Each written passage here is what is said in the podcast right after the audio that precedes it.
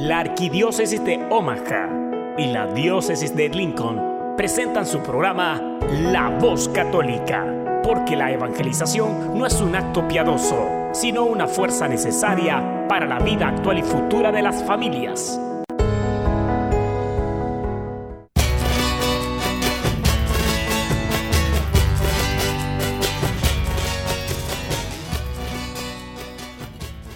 Hola, soy el arzobispo Jorge Lucas. Despónganse a escuchar la voz católica con un mensaje de fe y esperanza.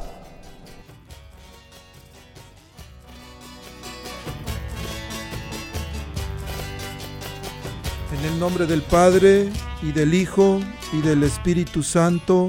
Amén.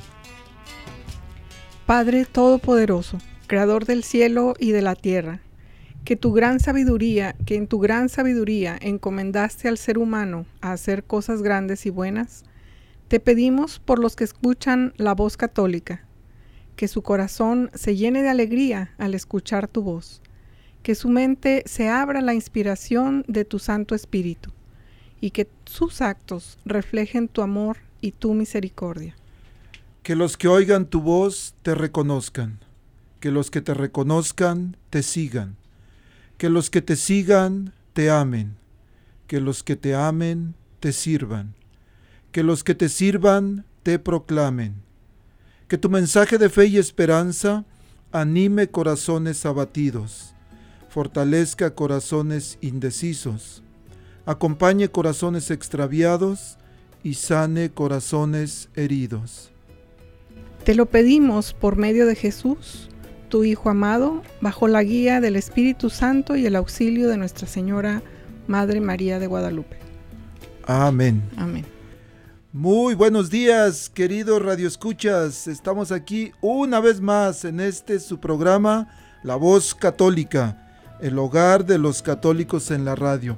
Y bueno, hoy es un día hermosísimo. Tenemos un sol hermoso, una brisita, bueno, no brisita, un airecito suavecito que invita a la meditación que invita a preparar nuestros corazones, sobre todo para agradecer a Dios en este día, este sábado, sábado, como dicen, sabadábado, ¿verdad? De alegría. Y bueno, eh, soy su servidor y amigo, diácono Gregorio Lizalde, y esta mañana estoy muy contento aquí. Tenemos varios invitados especiales este día. Pero hoy nuestro programa lo vamos a dedicar a dos sacramentos importantísimos el sacramento de la confirmación y el sacramento de la unción de los enfermos. Así es que no le cambien, vayan por su cafecito, avísenle a la comadre, al compadre, que hoy vamos a hablar de estos sacramentos tan importantes. Bueno, hemos tenido fiestas casi siempre, ¿verdad? En la iglesia siempre celebra fiestas. Pero este día también tenemos una invitación y antes de pasar al, al de lleno, antes de escuchar la reflexión al Evangelio de hoy, tenemos también aquí esta mañana a Betty Arellanes, que trabaja para la Arquidiócesis de Omaha, con, conmigo y con otras personas que ayudamos en el ministerio a las personas que hablan español. Y trae hoy una invitación, como va a seguir trayendo en, las, en los siguientes programas que tengamos. Betty, buenos días, bienvenida. Muchísimas gracias, muy buenos días a todos, buen día del Señor. Muchas gracias por permitirme acercarme nuevamente a la bonita audiencia de este excelente programa, La Voz Católica. Eh, pues Beatriz Arellanes ya me presentó, trabajo en la oficina de escuelas católicas de la arquidiócesis y tengo el gusto de traer siempre buenas noticias para ustedes y esta vez no es la excepción. Y primero quisiera compartir eh, con gran alegría que el día de ayer se celebró la beatificación de Carlo Acutis. Eh, ayer en Italia, en la Basílica de San Francisco de Asís. ¿Quién es? ¿Quién fue Carlos Acutis? Él documentó los milagros eucarísticos e hizo un catálogo en un sitio eh, web antes de fallecer de leucemia a los 15 años. Él murió el 12 de octubre del 2006. Él tenía una gran devoción por la Eucaristía y el Santo Rosario. Él es patrón ahora de los jóvenes, de los estudiantes, del Internet él ha sido un gran testimonio de santidad juvenil. Padres de familia, encomienden a sus hijos a este joven que ha dado testimonio de su santidad e intercesión por los jóvenes. Y gracias a la iglesia que nos ha dado muestra de que actualmente los jóvenes tienen acceso a la santidad. Y bueno, por otro lado, les comparto que en las escuelas católicas seguimos dando siempre los mejores resultados. Este año escolar hemos llegado a inscribir a más de mil niños latinos en las escuelas católicas, en todos los grados. Hemos servido a más de mil cincuenta familias en estos cinco años. La Arquidiócesis de Omaha cuenta con más de 70 escuelas distribuidas tanto en la zona metropolitana de Omaha como en la zona rural. Tenemos grados desde preescolar, para, niños de 3 años, eh, tenemos pre-kinder para niños de 4 años y a partir de kinder, que es para niños de 5 años hasta octavo. Y continuamos después en high school. Aquí en Omaha tenemos 8 high school católicos y también tenemos high schools en la zona rural. Creo que es muy importante puntualizar que la presencia de los jóvenes latinos en high schools católicos ha batido récords este año. Son más de 400 estudiantes latinos que están cursando alguno de los cuatro años de high school en nuestras escuelas. Y lo mejor de todo es el excelente trabajo que están haciendo y los logros que están alcanzando. Voy a mencionar algunos, eh, por ejemplo, eh, los jóvenes latinos en high school católicos están tomando más cursos de AP, que son clases avanzadas. Eh, es, es, un programa en los Estados Unidos y en Canadá que ofrece planes de estudios y exámenes de nivel universitario para estudiantes que cursan high school. Entonces, estas clases avanzadas pueden considerarse parte del plan de estudios de la universidad, lo cual ayuda a los estudiantes a terminar la universidad en menos de cuatro años. Em, también más y más estudiantes latinos que se, se, gradúan de nuestras escuelas tienen acceso a la universidad y lo más importante es que terminan la universidad. Tal vez no es muy conocida esta información, pero Desgraciadamente hay muchos jóvenes latinos que se dan de baja en la universidad porque no están preparados para enfrentar estos retos. No tienen las habilidades ni los hábitos de estudios que las universidades les imponen. Y este, este no es el caso de, de nuestros alumnos porque sabemos que estadísticamente el 98% de los estudiantes graduados de un high school católico van a la universidad. Uno de los factores que es determinante para que esto suceda es el examen de ACT o SAT, que son los exámenes que se presentan para ir a, la universidad. Esta es como la, llave que abre la puerta para ir a la universidad. Y mm, en el, caso de los estudiantes que van a high school católicos, logran un promedio de 23.3 puntos en comparación con el promedio de estudiantes latinos que van a otros high schools que son Em, en promedio logran 17.3 puntos. Son 6 puntos de diferencia, eh, son muchos. Em, otra ah, información que es relevante es que muchas universidades ponen como estándar mínimo 18 puntos para poder entrar. Entonces, con 17.3 puntos en promedio, la gran mayoría de estos jóvenes no están preparados para ir a la universidad y no se admiten en la universidad. Eh, por otro lado, sabemos más y más que las universidades actualmente no solamente están buscando estudiantes con buenos promedios, además están buscando estudiantes más completos. Ellos les llaman estudiantes BOLT, son estudiantes que están em, con un perfil más completo, que no solamente es el, académico, ellos están buscando que estos estudiantes puedan terminar en cuatro años la universidad y para esto usan el indicador que he mencionado, eh, que es el ACT.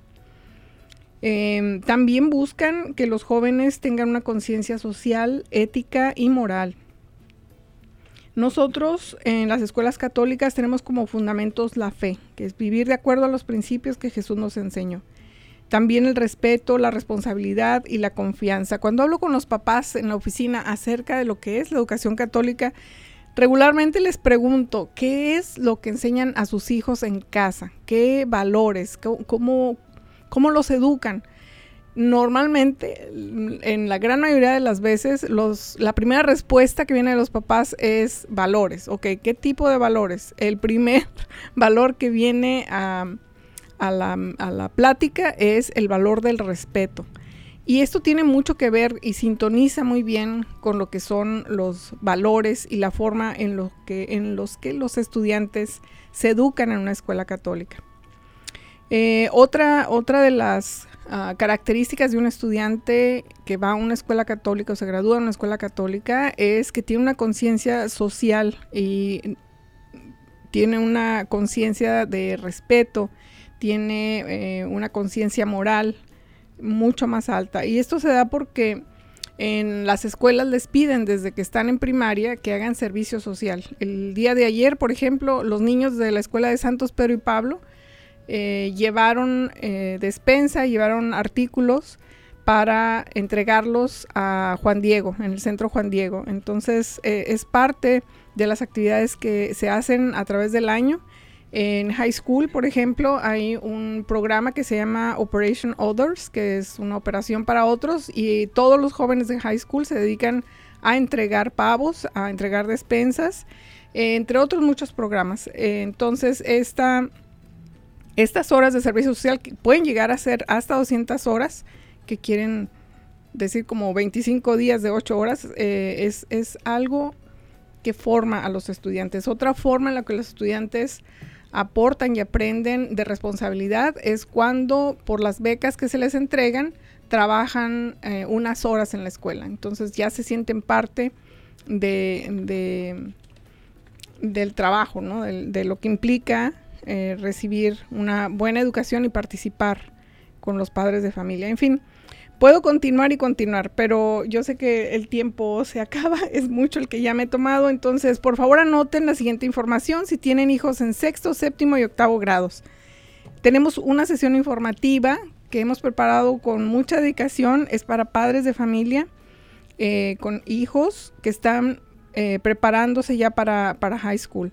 Van a estar presentes los representantes de los high schools y es importante que sepan, padres de familia, este paso hay que empezarlo a preparar desde sexto. Entonces vengan con sus hijos, los de sexto, séptimo y octavo, para que, para que vayan visualizando, vayan viendo las opciones y que podamos encontrar la escuela perfecta para ustedes.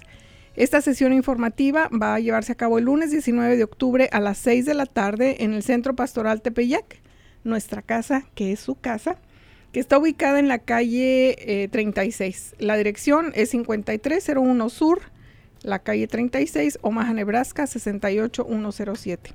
Vamos a estar en el gimnasio, es un espacio muy grande, así que necesitamos que traigan cubrebocas y guardemos todas las indicaciones y recomendaciones que ya conocemos para evitar contagios.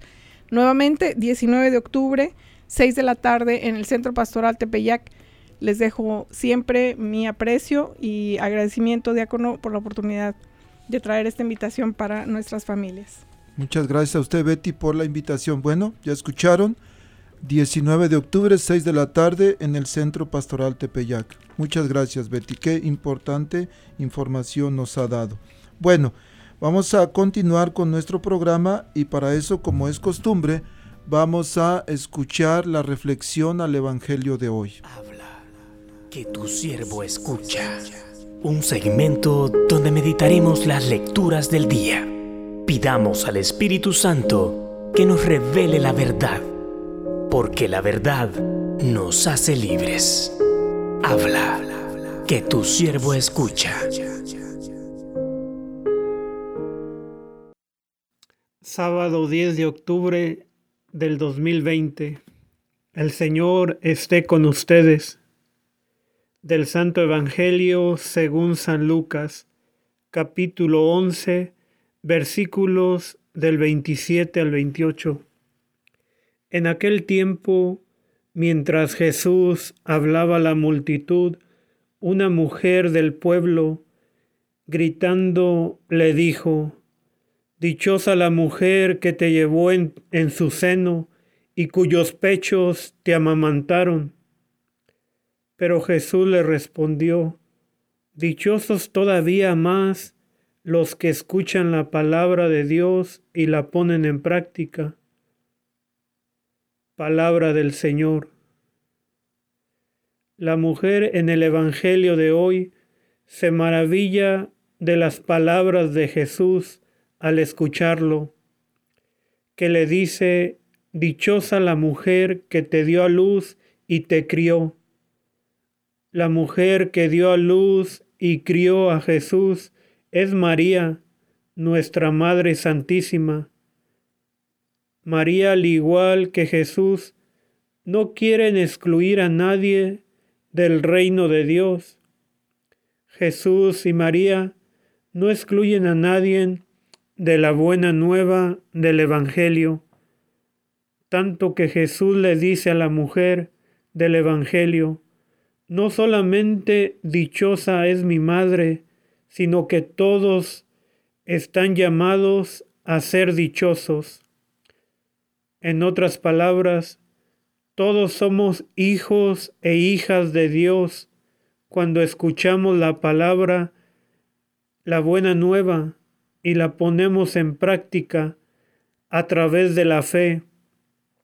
Por ejemplo, la primera lectura del día de hoy de San Pablo a los Gálatas se trata de eso, de escuchar la palabra de Dios y por medio de la fe ponerla en práctica. Dice San Pablo, así pues, todos ustedes son hijos de Dios por la fe en Cristo Jesús pues cuando han sido incorporados a Cristo por medio del bautismo, se han revestido de Cristo. Ya no existe diferencia entre judíos y no judíos, entre esclavos y libres, entre varón y mujer, porque todos ustedes son uno en Cristo Jesús, y si ustedes son de Cristo, son también descendientes de Abraham, y la herencia que Dios les prometió les corresponde a ustedes. De esta manera, Dios no quiere excluir a nadie. Dios desea la dicha de los hijos e hijas de Dios al escuchar su palabra y ponerla en práctica. Dichosos ustedes, padres de familia, que escuchan la palabra de Dios y con la fe que recibieron en su bautismo, la ponen en práctica. Dichosos ustedes, hijos e hijas, que en su ambiente familiar y de estudio escuchan la palabra de Dios por medio de sus padres y la comunidad de la iglesia y la ponen en práctica. Dichosos todos nosotros, los miembros del cuerpo de Cristo, que es la iglesia, que por medio de nuestros hermanos y hermanas escuchamos la palabra de Dios que nuestro Señor Jesucristo nos da y por medio de la fe la ponemos en práctica. Jesús y María, dichosos ustedes que comparten la dicha de la palabra de Dios con nosotros por medio de la fe. Amén. El Señor los bendiga en el nombre del Padre y del Hijo y del Espíritu Santo. Estás escuchando La Voz Católica. Bueno, continuamos aquí con nuestro programa La Voz Católica desde la nueva 99.5 FM y 1020 AM. Como dicen los locutores, la estación de la raza. Bueno, les había dicho que tenemos varios invitados. Betty ya, ya se presentó, nos hizo favor de darnos esta invitación tan importante. Hoy tenemos también aquí en el, como ingeniero de controles a el DJ Juan, Juan Elizondo. Y bueno, también normalmente mi familia me acompaña siempre.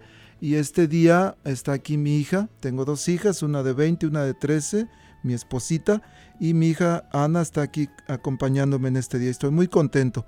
Y para ayudarnos en el programa tenemos al padre Scott Hastings, que la mayoría de ustedes lo conocen. Padre, buenos días, bienvenido. Gracias, buenos días, ¿cómo están? Muy bien, padre, gracias a Dios. Padre, estamos aquí y ahora sí podemos hablar de negocios, ¿verdad? ¿Cuál negocio? el negocio de los sacramentos, padre. Ah, claro. Padre, el hablar de, los sacramentos, la semana pasada estuvimos hablando sobre el bautismo. Este, Luis Torres nos hablaba que El bautismo es la puerta a la vida en el Espíritu Santo. Y hoy vamos a hablar primero sobre el sacramento de la confirmación. Entonces a veces la, la pregunta o la duda es de algunas personas, bueno, si ya recibimos el Espíritu Santo en el bautismo, entonces lo vamos a recibir otra vez en la confirmación o nada más nos dieron como media libra en el bautismo y ahora tenemos que pedir más. ¿Cómo, es esto, Padre? ¿Cómo podemos entenderlo? Y muchas gracias por estar con nosotros. Oh, de nada, siempre es un placer. Eh, la respuesta es, es sencilla en el sentido que es la práctica bíblica. Entonces, si abrimos nuestras Biblias, podemos ver que, especialmente en los Hechos de los Apóstoles, que había la experiencia desde el inicio de la iglesia, que había personas que habían recibido el Espíritu Santo en el bautismo, habían sido bautizados, pero que todavía faltaban algo más. Ah, los, eh, eh, específicamente los dones del Espíritu Santo que vienen en la confirmación. Entonces, hay, hay algunos ejemplos en los hechos ah, con los apóstoles o los diáconos o alguien platica con una comunidad diciendo ah, han recibido el Espíritu Santo. Y ellos dicen, no, no, no sabíamos que hay un Espíritu Santo y queremos recibirlo. Entonces, la experiencia desde el principio es que hay una distinción entre lo que pasa en el bautismo y lo que pasa en la confirmación. Y el libro de los Hechos, decía usted, está en el capítulo 8, versículo 12, y me voy a atrever a leerlo, Padre. Hechos 12 dice, pero cuando Felipe les habló del reino de Dios y del poder salvador de Jesús, el Mesías, tanto los hombres como las mujeres creyeron y empezaron a bautizarse. Incluso Simón creyó y se hizo bautizar. No se separaba de Felipe y no salía de su asombro al ver las señales milagrosas y los prodigios que se realizaban. Cuando los apóstoles que estaban en Jerusalén tuvieron noticia de que los samaritanos habían aceptado la palabra de Dios, les enviaron a Pedro y a Juan, bajaron y oraron por ellos para que recibieran el Espíritu Santo, ya que todavía no había descendido sobre ninguno de ellos y solo habían sido bautizados en el nombre del Señor Jesús. Pero entonces les impusieron las manos y recibieron el Espíritu Santo. Palabra de Dios. Esto, es lo que usted decía, Padre, que la práctica en la iglesia ha sido desde un principio. Y como usted dice, hay otros pasajes, tenemos también Hechos 19, tenemos Hebreos 6.2, que también hablan sobre cómo hay dos eventos diferentes, el bautismo y la imposición de las manos, que es el, sacramento de la confirmación. Padre, sabiendo ya que tenemos el, el fundamento bíblico, ¿quién puede recibir la confirmación? Cualquier persona bautizada que no que todavía no la ha recibido. Perfecto. Padre, algo, algo que también ha cambiado en este sacramento, yo recuerdo allá en, México, en mi pueblito, normalmente eh, la confirmación se daba junto con la primera comunión. Digamos, niños de, de 7, 8 años recibían la confirmación también. ¿Por qué ha cambiado ahora? ¿Por qué ahora la confirmación se, le, se les ah, da a los niños más grandes? ¿Cuál es el, propósito de este cambio? Pues depende de la región. E, en, algunas áreas todavía ah, una persona recibe la confirmación en, una orden más antigua, ah, bautismo, confirmación y después de confirmación la, primera confesión y después la primera comunión. Uh, eso es lo que pasa típicamente en las partes de la iglesia que son al, las, en las iglesias orientales, decimos. pero también hay algunos diócesis aquí en los Estados Unidos que, que, siguen este plan. Pero es, es completamente la discreción de, del obispo. Entonces, la mayoría de los obispos prefieren y tienen la costumbre de, confirmar a los adolescentes. es, es, es, discrecional. Entonces, a veces hay personas que dicen, oh, la confirmación es, es, es el sacramento de, de, ser un adulto, pero no es así. Hay personas que hablan así y cada vez que alguien dice eso tenemos que decir, no, es, es, un, e, e, es algo equivocado. Porque la confirmación no es, um, no, simplemente no es así. Um, el sacramento es el sacramento en cual recibimos un, un fortalecimiento uh, con el Espíritu Santo en sus siete dones. Uh, y un niño puede recibir esto o un adulto o un adolescente. Entonces depende, depende del, de la costumbre de la región. Hay uh, prácticamente uh, en áreas donde, donde no hay buena preparación para los sacramentos, la experiencia de la iglesia es que si una persona recibe todos los sacramentos por por la edad de 8 o 9 años y, a partir de ese momento no hay la persona no está muy involucrada en la vida de la iglesia. Um, ahora tenemos el mismo problema mucho con los adolescentes. Uh, eh, el Papa ha, dicho algo bien, puedo decir, lastimado, no sé, uh, que, él dijo que a veces el sacramento de la confirmación es el sacramento de adiós. Uh, que alguien ha recibido su sacramento y, nunca regresa a la iglesia. Y es una tragedia en, nuestra práctica de la fe que, pasa así. Pero eh, sí, en, uh, respondiendo a su, pregunta, es, es discrecional uh, por el obispo. Mm, interesantísimo, padre. Padre, habla usted de esto del sacramento del goodbye, dicen, he escuchado, he escuchado ese, ese término. Como, como padres nosotros, con hijos, de hecho mi hija Ana se va a confirmar el próximo año, si Dios permite. Pero, ¿qué podemos hacer como padres? ¿Qué podemos hacer diferentes para ayudar a nuestros hijos a que no sea el sacramento del adiós? ¿Qué, ¿Alguna ah. sugerencia para las personas que nos escuchan, Padre? Sí, toma cuenta de la obligación de, de, de, educar a, los niños en la fe. Y, a veces hay, hay um, a, veces los padres de familia piensan así. No soy experto en, en, las cosas de la fe, entonces voy a enviar a mis hijos al catecismo como envío a ellos a la escuela y el catecismo o la escuela tiene la responsabilidad para entrenar, para educar en todo. Entonces no soy experto en la química, entonces no voy a enseñar la química a mis niños. No soy experto en otros idiomas, entonces no voy a enseñar francés a, a mis niños. Ellos van a aprender todo esto por sus maestros. Pero el problema es que la fe no es como la química, no es como aprender francés, no es como aprender geografía, porque la, fe no es un no es una um, no es un grupo de conceptos, no es um, no es um, un cuerpo de información. La, la fe es una relación. Y en esto los padres de familia tienen que uh, educar a sus niños, inculcar en ellos el valor de la, de la relación con, uh, con el Señor. Entonces, los padres de familia pueden enseñar cómo rezar y ellos pueden modelar cómo su relación con Dios, uh, cómo, cómo, vive, cómo actúa. Ya, hay que vivir una vida de fe creíble para sus hijos. Y la experiencia de, tantos padres y familias que ellos dicen, vamos a misa y, ellos van al, catecismo pero no practican la fe.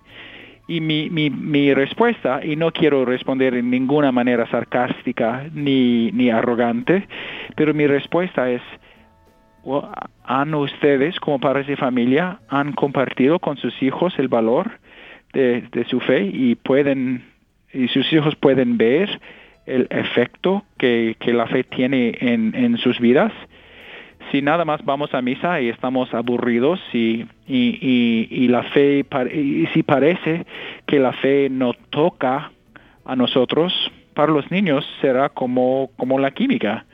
Ah, yo estudié tantas cosas de las ciencias, pero no soy cientista. Ah, y y, esos temas son para mí temas importantes por alguien, pero no son muy importantes para mí. y, y, la misma cosa puede pasar con la fe con los niños. Súper importante, Padre. Entonces podríamos decir que la fe no es simplemente aprender un, un, montón de dogmas y doctrinas, sino la fe es un estilo de vida que debemos de, enseñar a nuestros hijos. Súper importante, Padre. Y, es, es, es, sobre todo una relación. Entonces, ¿cómo ah, es como si voy a enseñar, si soy padre de familia y si tengo mis hijos y si quiero convencer a ellos que un matrimonio es una buena cosa, voy a mostrar a ellos cómo vivo como esposo y no voy a maltratar a mi esposa, voy a soportar a ella, voy a apoyar a ella, voy a mostrar afección a ella. No voy a abrir un libro y decir a mis, hijos, ok, ok, hijitos míos, vamos a leer Shakespeare, vamos a leer, you know, vamos a leer uh, cuentas y fábulas del amor. No, voy a mostrar a ellos la importancia de mi esposa en mi vida por mis acciones, por mi, por mi conducta. Y es lo que pasa con la fe, es igual. Muy bien, Padre. Padre, el, el sacramento de la confirmación también tiene tiene su forma, tiene su materia.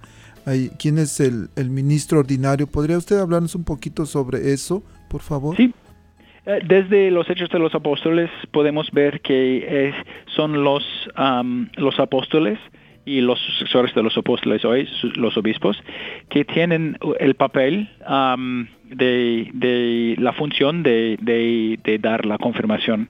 Entonces, un sacerdote puede confirmar en emergencia o con la delegada del obispo, pero típicamente los obispos o arzobispos, ah, típicamente ellos son las personas que, dan la confirmación. Ah, ahorita quizás hay, muchas personas que están escuchando esto y a causa del coronavirus, casi eh, el obispo aquí ha dado la delega a, todos los párrocos, algunas excepciones, pero eh, especialmente en, los lugares rurales, donde ellos no quieren personas de Omaha que, que, vengan a sus, a sus pueblitos con la posibilidad de, de contagiarse a ellos. Entonces, Ah, el obispo está dando la delega a, muchos párrocos ahorita para confirmar a su propia gente. Ah, pero típicamente es el obispo y la, forma es que el, obispo dice, ah, recibe el don del Espíritu Santo. y él pone la mano en la cabeza, impone la mano y él con su dedo usa, él, él pone el crisma, que es un aceite perfumado, él pone el crisma en, en, su dedo y, pone una señal de la cruz con el crisma en la cabeza. Y el crisma es la, la, la, unción con el crisma y la imposición de las manos con la oración de la de, de, que, you know, recibe el Espíritu Santo es, es la forma esencial del, um, del, de la confirmación. Ok, Padre. Súper importante que entendamos estas partes del sacramento, de cómo, se administra a las personas. Padre, la, un joven adulto es confirmado, pero hay, el sacramento confiere o da, o hay efectos del, sacramento, ¿no? ¿Cuáles son los efectos o diríamos, beneficios que nos da o que nos confiere el sacramento de la confirmación. Sí, la confirmación uh, nos da el Espíritu Santo en su plenitud, pero también específicamente decimos que nos da los dones, los siete dones del Espíritu Santo. Y no conozco los nombres en español, nada más en inglés. Wisdom, counsel, knowledge, understanding, piety, fortitude, and fear of the Lord. Y e, estos dones son, ah, eh, son, son la manera en cual ah, Dios nos atrae a sí mismo. Entonces, ah, no sé si uno puede escuchar esto, pero son mis llaves. Y siempre uso mis llaves como un ejemplo para describir la confirmación. Hay tantas personas confirmadas como hay tantas personas que tienen llaves a su coche. Ahorita en mi mano izquierda tengo mi llave para mi coche. Y, con esta llave puedo manejar, puedo encender el coche y puedo manejar. Me da acceso. Pero en este momento estoy llamando a ustedes desde mi oficina. Entonces no estoy en mi coche ahorita, pero tengo acceso a mi coche con esta llave.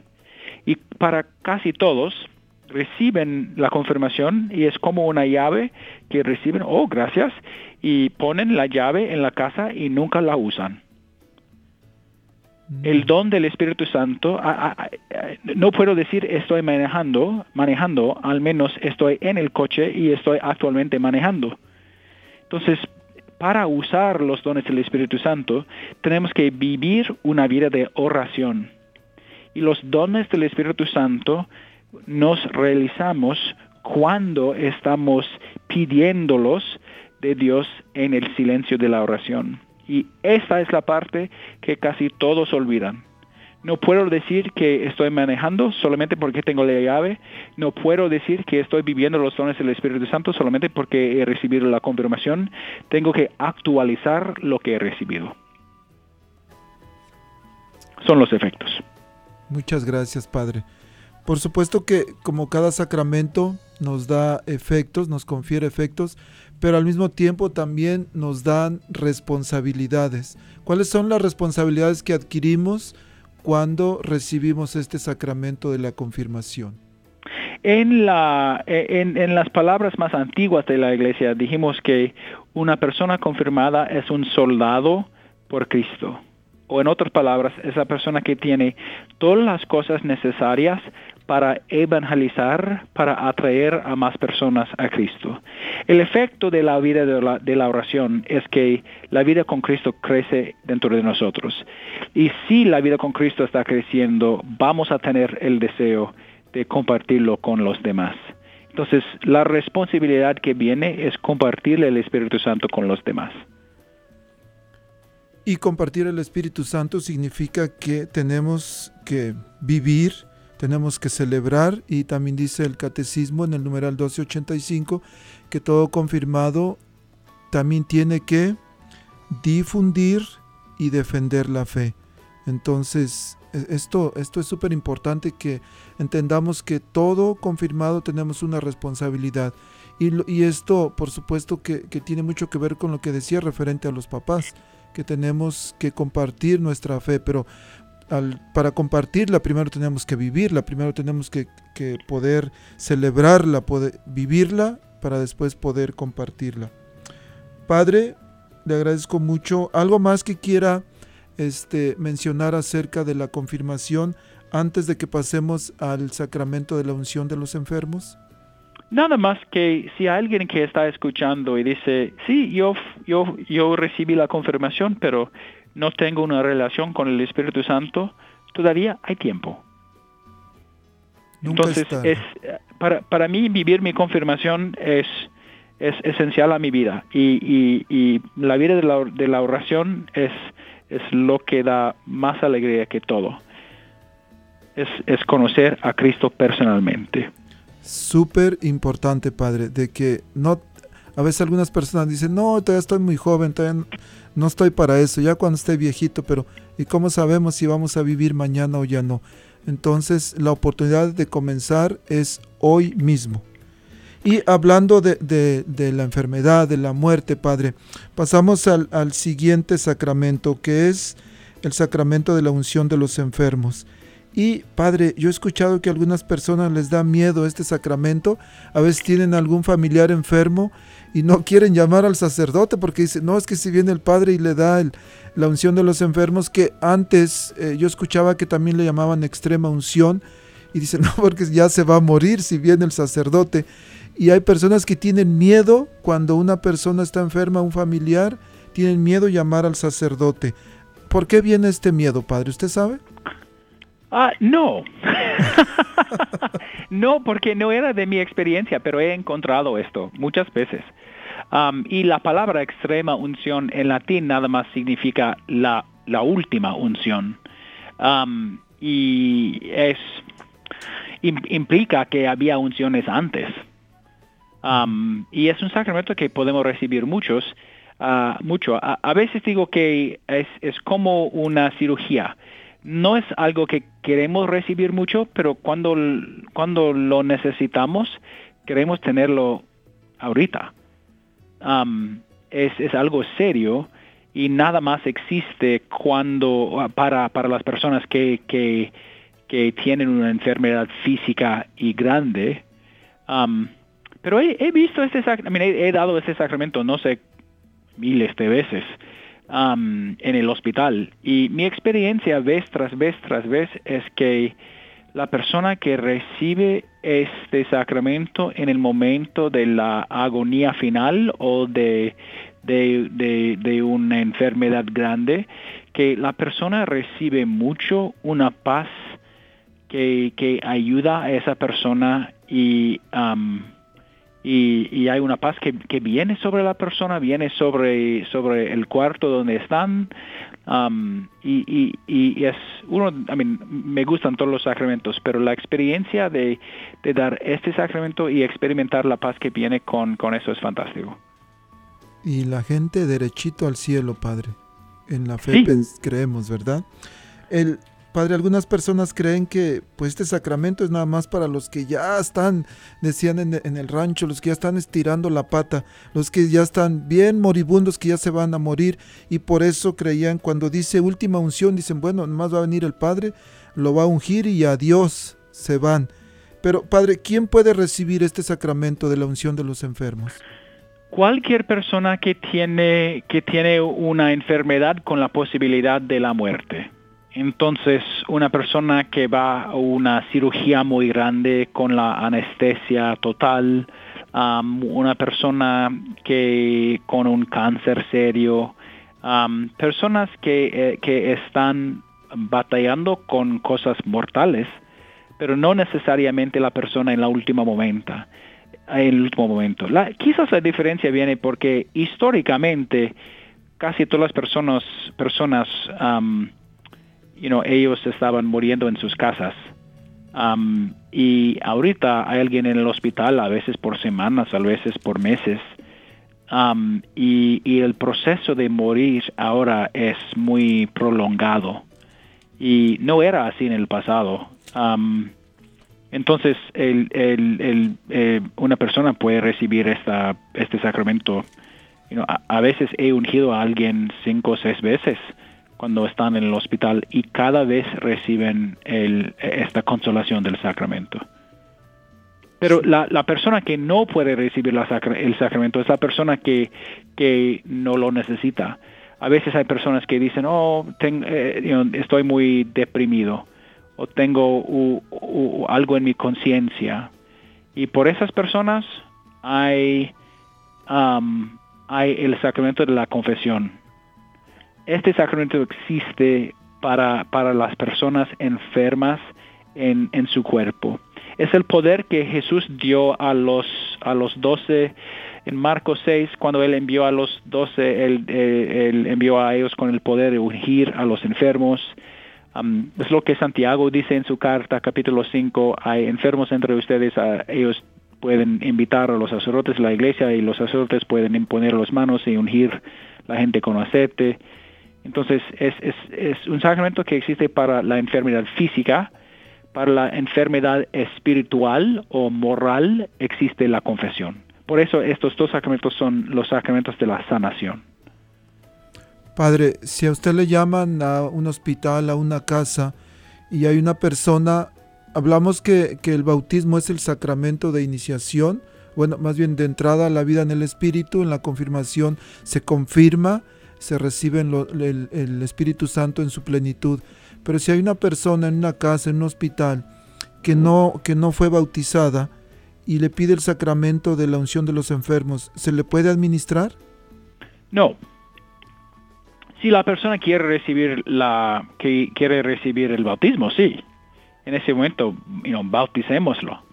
Ah, pero si, si no, si una persona dice no quiero ser bautizado, no vamos a dar esa persona los de, otros sacramentos. Pero si hay una persona, por ejemplo, un niño, la práctica de la iglesia es que si hay un niño que, está en peligro de muerte y la familia pide uh, eh, la unción de los enfermos, si el niño no ha sido confirmado, vamos a administrar la confirmación antes. Okay. Excelente, Padre.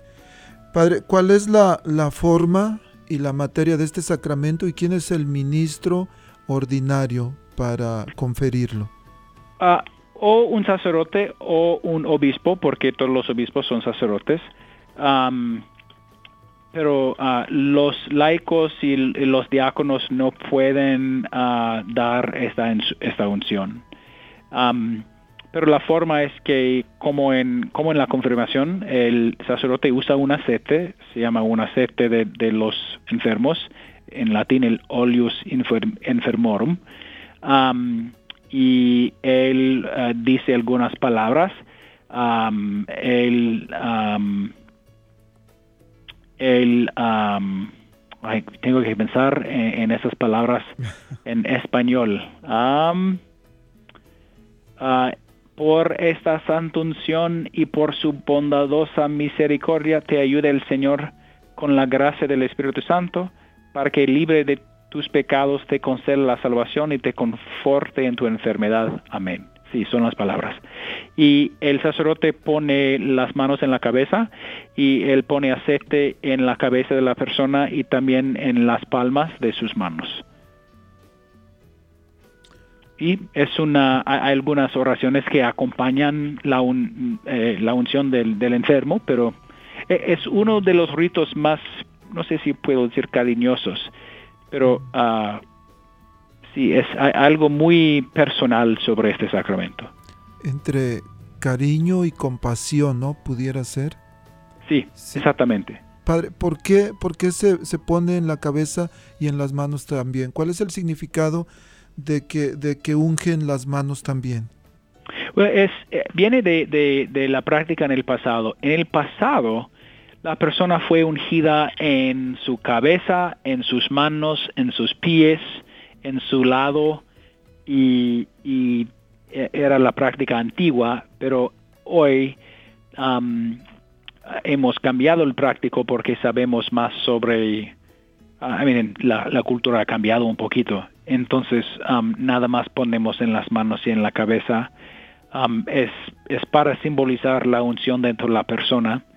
Ah, había también la práctica, y no es una práctica prohibida hoy, pero no es muy común, que si una persona tiene una herida mortal, el padre puede ungir la herida también con el aceite.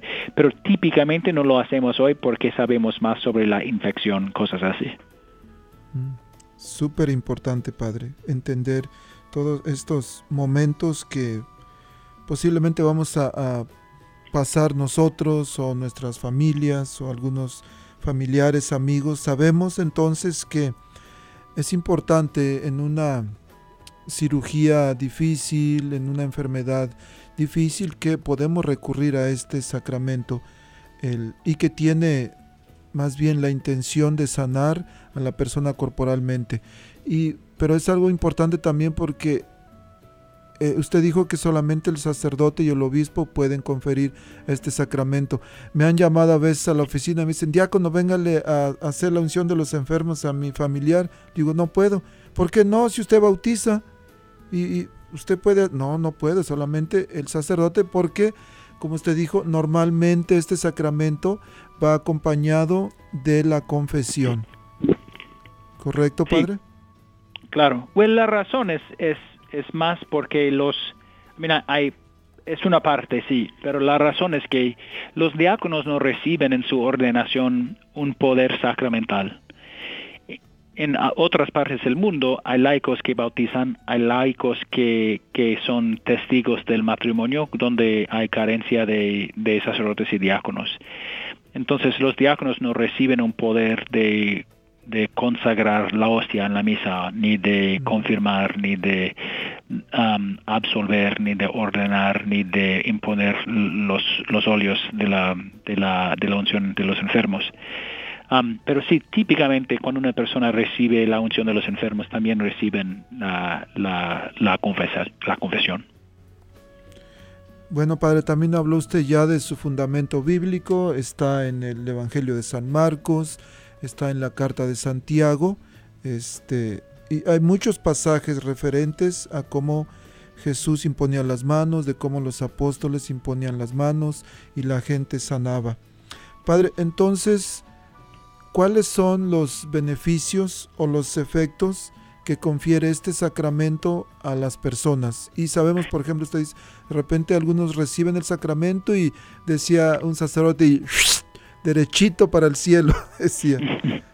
Pues es, eh, el efecto principal es el fortalecimiento uh, delante de una enfermedad. Y, da, en mi experiencia, una cosa que, se puede ver es la tranquilidad que el sacramento trae. Es como lo que pasa en la confesión después de haber, uh, de, de haber confesado muy bien. Um, es, es es, es algo semejante, pero es un, un fortalecimiento. La, para la persona, I mean, eh, lo que da el, perdón de los pecados es la absolución. Entonces, eh, no es la unción en, en, sí misma, pero es porque cuando el Padre viene y una persona hace una buena, una buena confesión, uh, una persona está lista para, para morir y para conocer cara a cara a Dios el sacramento en sí mismo, a, veces hay personas que dicen, padre, quiero recibir la unción, pero no quiero confesarme. Y digo, well, no vale. no vale. Entonces, cuando, cuando, si una persona me llama al hospital, no, doy la opción, la opción, nada más uh, digo a toda la gente que están en el, en el salón que ellos se van, cierro la puerta y digo, ok, dígame, ¿cuándo fue la última confesión? Iniciamos, porque si pregunto, ¿quiere confesarte? la persona dice, oh, no, padre, está bien, me confesé hace un mes o hace 10 años, pero porque en ese momento tenemos que enfrentar la realidad y la realidad es que tenemos que arreglar todo con Dios antes de morir. Me encanta esa parte, padre, porque no es opcional, es, dicen en el rancho, es abuelita de Batman que se tiene que confesar antes de recibir la, la unción. Padre, vamos a escuchar un canto y se llama Viva Cristo Rey. Y después de escuchar el canto regresamos para que usted dé sus, últimas recomendaciones. Y ya casi se nos acabó el tiempo, padre. Eso no me gusta. ¿Le parece? Eh, pasa siempre. Ok, vamos a escuchar el canto, padre.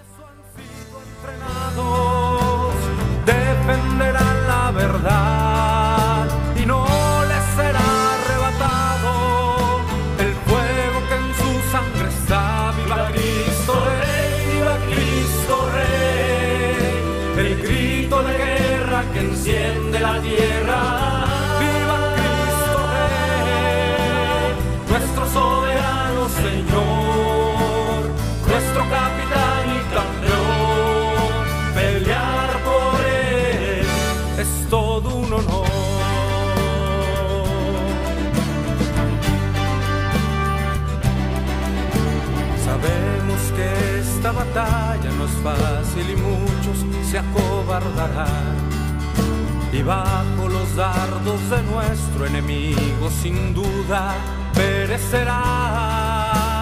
Yo tendré mi espada en alto,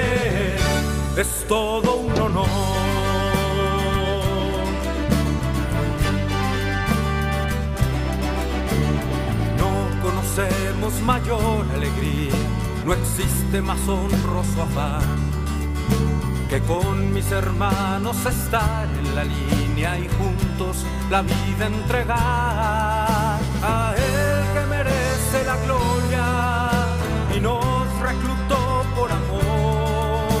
Ante la rodilla se dobla y se postra el corazón. Viva Cristo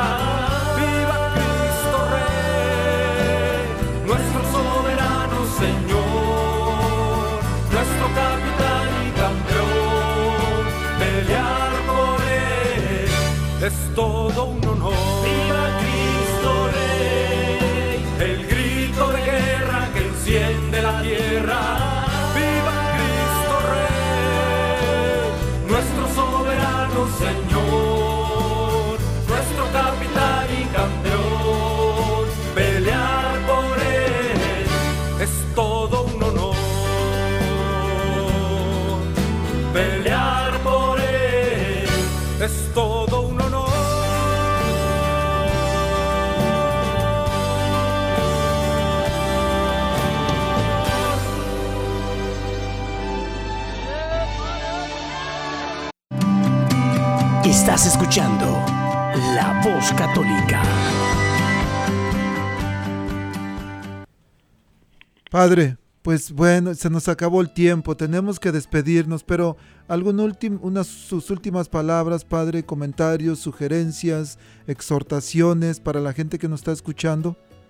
Sí, muy ah, sobre la unción de los enfermos, algo muy practical. Y es nada más que a veces personas que están hospitalizadas no saben cómo funciona el sistema en Nebraska.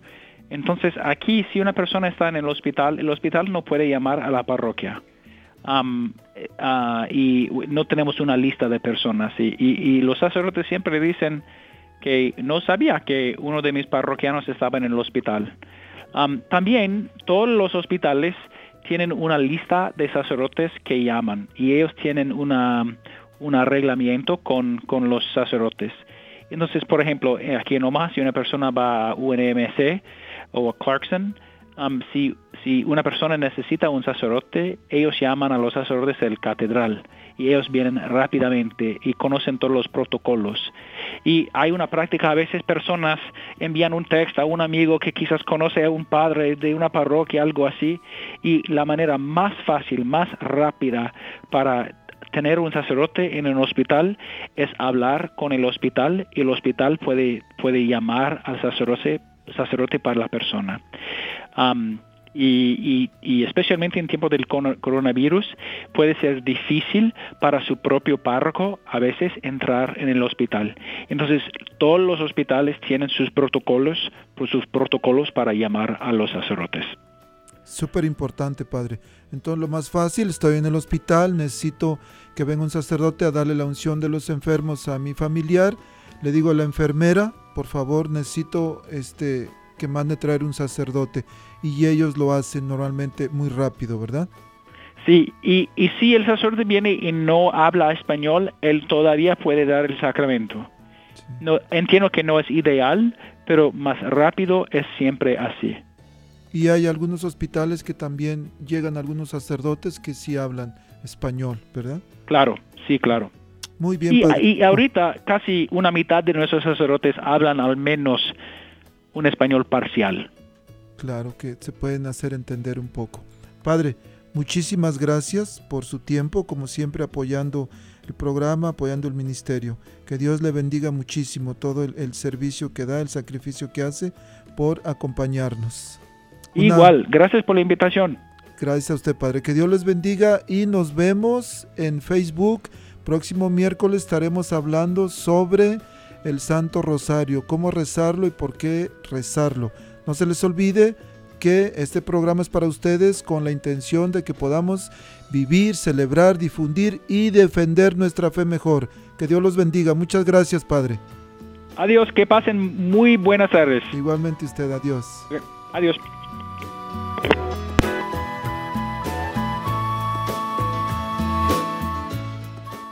La Arquidiócesis de Omaha y la Diócesis de Lincoln presentaron su programa La Voz Católica, porque la evangelización no es un acto piadoso, sino una fuerza necesaria para la vida actual y futura de las familias. Gracias por escuchar la voz católica. Recuerden que nos reunimos mañana en la Santa Misa. Que Dios los bendiga en el nombre del Padre y del Hijo y del Espíritu Santo. Amén.